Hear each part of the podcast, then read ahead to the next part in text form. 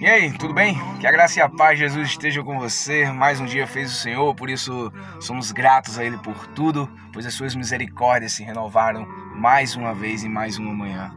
Em toda a Bíblia, Deus constantemente promete abençoar seu povo, mas sua bênção também depende de nossas escolhas. Ele coloca duas escolhas claras diante das pessoas. Olha o que Deuteronômio capítulo 30, verso 19 diz: eu lhes dou a oportunidade de escolherem entre a vida e a morte, entre a bênção e a maldição.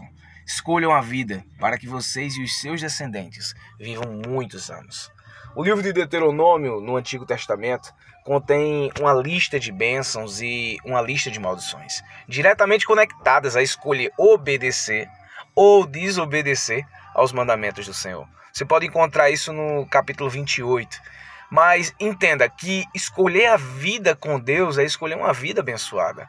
A vontade de Deus é sempre abençoá-lo, mas se você acha que a bênção de Deus é direcionada exclusivamente para você, você não está entendendo a mensagem.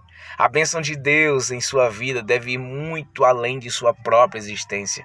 Deus ele, ele disse a Abraão que ele o abençoaria, mas o propósito de abençoá-lo foi muito além de sua própria vida.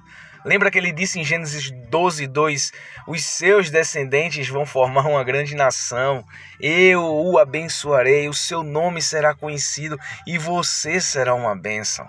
O propósito da bênção de Deus é capacitá-lo para ser um grande canal de bênção para os outros. Se você não tem nada, não, não há nada que possa fazer por mais ninguém. Se tem um pouco, você pode ajudar um pouco. Mas se tem abundância, há muito que você possa fazer. Quando você é abençoado, você tem um alicerce poderoso para impactar os outros. Você é abençoado para ser uma bênção. E essa é a verdade que eu quero que você medite no seu coração. Vamos orar? Deus, eu te agradeço, Pai, porque o Senhor nos levantou para ser um, uma bênção nesse mundo.